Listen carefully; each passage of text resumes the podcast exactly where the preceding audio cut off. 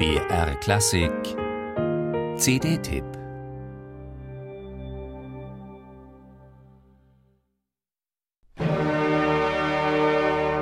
Jedes Kind weiß, wie die Zauberflöte geht. Warum steht dann hier aber ein völlig anderer Werktitel auf dem Cover der CD? Les Mystères d'Isis? Die Schuld trägt Napoleon Bonaparte. Seine Ägyptenfeldzüge haben die Franzosen derart begeistert, dass man sich als Theaterintendant Erfolg versprach von einer Oper, die den Namen der ägyptischen Göttin Isis im Titel trägt. Zu ihr und Osiris beten Priester eines gewissen Sarastro. Der Prager Musiker Ludwig Wenzel Lachnit hat die Zauberflöte für ihre Pariser Erstaufführung ins Französische übertragen lassen. ce fortuné séjour, Isis a reçu la naissance.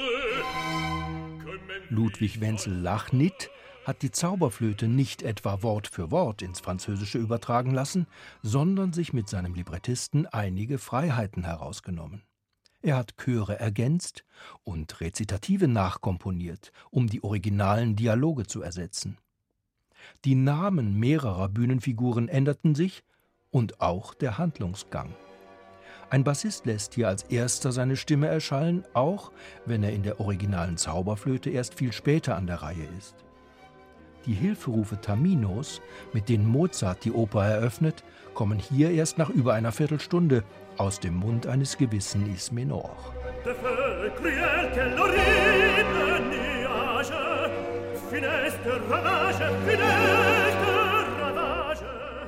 Wie ungewohnt, dass Französische statt des Deutschen bei derart vertrauten Tonfolgen. Amüsant wird es, wenn man feststellt, dass Ludwig Wenzel Lachnit in seine Version der Zauberflöte auch Evergreens aus anderen Mozart-Opern übernommen hat, nach Art eines Pasticcio. Die Champagner-Arie Don Giovannis etwa bezieht diesmal Frauen ein und aus der ursprünglichen Arie wird ein Terzett.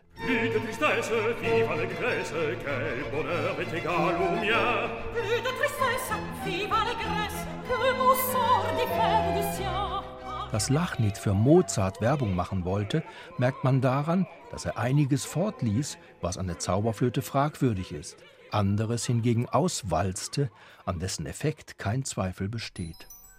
Da wäre etwa das magische Glockenspiel, mit dem Papageno Monostatos in Schach hält. Im Original ist es doch sehr knapp geraten.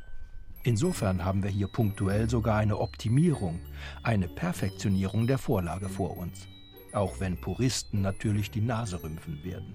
Soyez sensible, sensibles à nos peines, laissez, laissez-nous